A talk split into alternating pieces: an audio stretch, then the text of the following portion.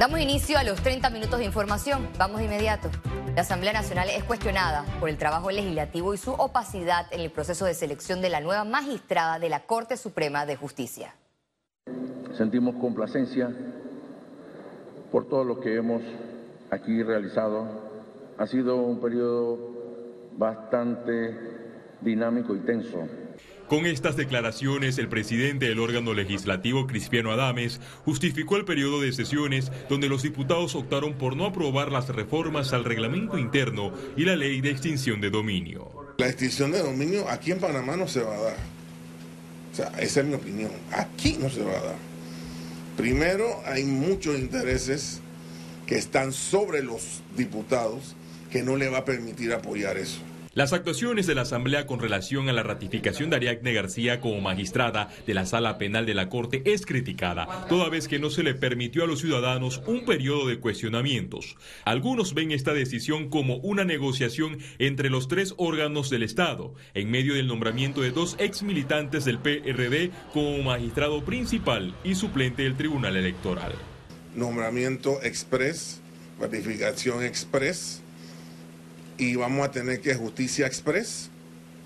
Eso es lo que está mal. Creo que eh, se le cuartó la posibilidad al pueblo panameño y a diversos sectores de opinar sobre la nueva designación en el marco de lo que ha sido prácticamente un trueque entre el Tribunal Electoral y entre la Corte Suprema de Justicia, uno nombrando al magistrado y el otro para el Tribunal Electoral y el otro nombrando a la persona para ocupar el cargo en la Corte Suprema. Los diputados se fueron de receso y regresarán a sesionar a partir del 2 de enero de 2023. Yo siento que la Asamblea se encuentra inmerso en una fuerte crítica de imagen, deterioro de la imagen, al igual que los tres poderes del Estado. Lo que ha ocurrido ha sido prácticamente una situación muy deplorable, cuestionada y que a todas luces deja un mal sabor de boca en lo que ha sido la gestión de la Asamblea. La Asamblea Nacional en esta legislatura aprobó 74 proyectos en tercer debate, de los cuales 13 ya son ley de la República. Félix Antonio Chávez, Econius. El ex viceministro de Salud, Carlos Abadía, alertó que en las próximas elecciones se podría dar un fraude electoral.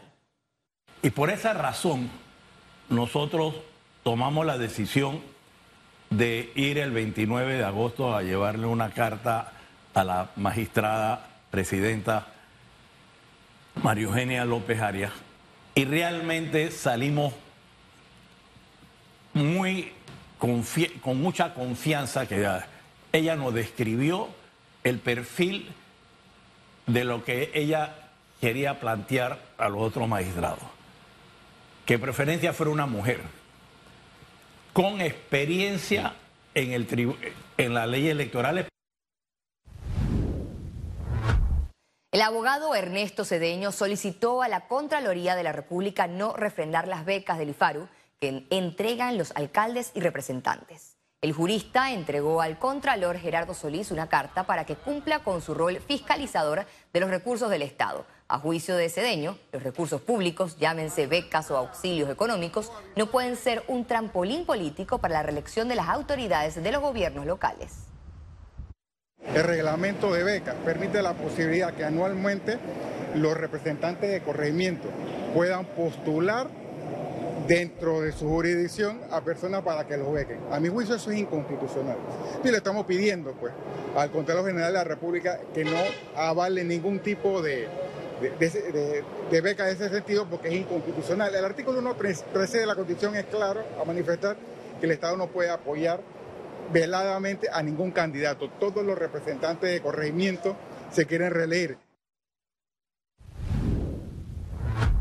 El partido Molirena escogió el domingo a sus 497 convencionales principales y suplentes para el periodo 2023-2029, piezas claves para escoger a la directiva del partido.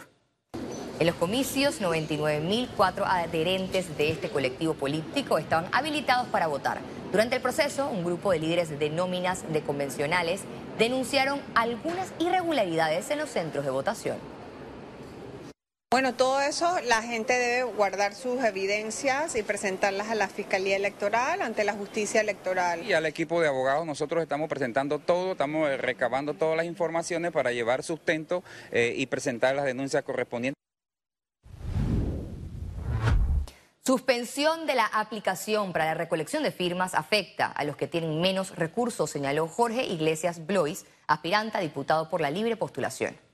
Yo creo que la vía, eh, como dije, es poder restablecer el uso del app mientras que se realiza la auditoría y seguir y, ser claros, iba a, decir, iba a decir seguir siendo, pero no lo han sido realmente. Entonces, ser claros con los precandidatos, con las situaciones que afronta en estos momentos el proceso de recolección de firmas y hacernos parte del proceso, porque no pueden seguir viendo simplemente a un lado. Creo que tienen que, tener esa, ese acercamiento con los precandidatos y esa comunicación directa.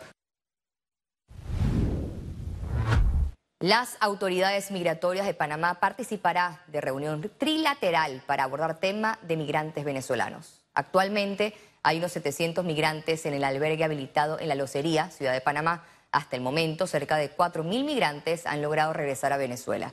Para atender esta crisis migratoria, Panamá concretó para este martes una reunión con las autoridades de Costa Rica y Colombia ya que esto es un tema que no puede enfrentar solamente Panamá, sino que es un reto regional. Es que una reunión que se hizo, una solicitud al marco de las cancillerías para que los directores de migración tratáramos eh, los temas en, en relación a la política migratoria regional. Más de 70 delegaciones desfilarán en las dos rutas establecidas en la ciudad de Panamá.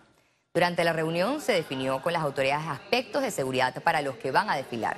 Además, estableció que los desfiles deben iniciar a las 9 de la mañana y garantizarán que sea fluido. Tenemos dos rutas y dividimos esas 70 delegaciones eh, por igual para que participen en los desfiles patrios en la ruta 1 como en la ruta número 2. La ruta número 1 eh, que parte en calle 50 desde Edificio Inteligente y finaliza en el antiguo Bladec. Y la ruta número 2 que inicia en la Plaza 5 de Mayo y finaliza en calle 30 por la cinta costera. Greatness Center, in partnership with Franklin Covey. Construimos un mundo mejor a través del impulso a personas y organizaciones a liberar su potencial, a transformarse para trascender. Presenta Economía. Los hoteles reportan un 70% de ocupación hotelera en promedio en noviembre. La periodista Ciara Morris nos tiene todos los detalles. Esta semana inicia noviembre y en paralelo las festividades patrias de Panamá.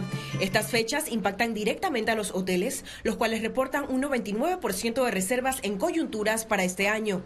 Es decir, el puente del, 3 al 6 de noviembre eh, y luego en el interior el, día 10 de noviembre, que aunque no sea puente, se convierte en puente.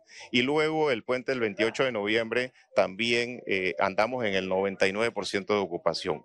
En esos estas coyunturas. Sin embargo, el mes tiene 30 días, o sea que podemos andar en un 70% de ocupación promedio en el mes de noviembre. Sin embargo, los números de ocupación este año, la ocupación ha sido más lenta que el año pasado. Entonces estamos tomando medidas y estamos confiados de que esto al final se va a recuperar. Incluso detectaron un nuevo fenómeno en las reservas.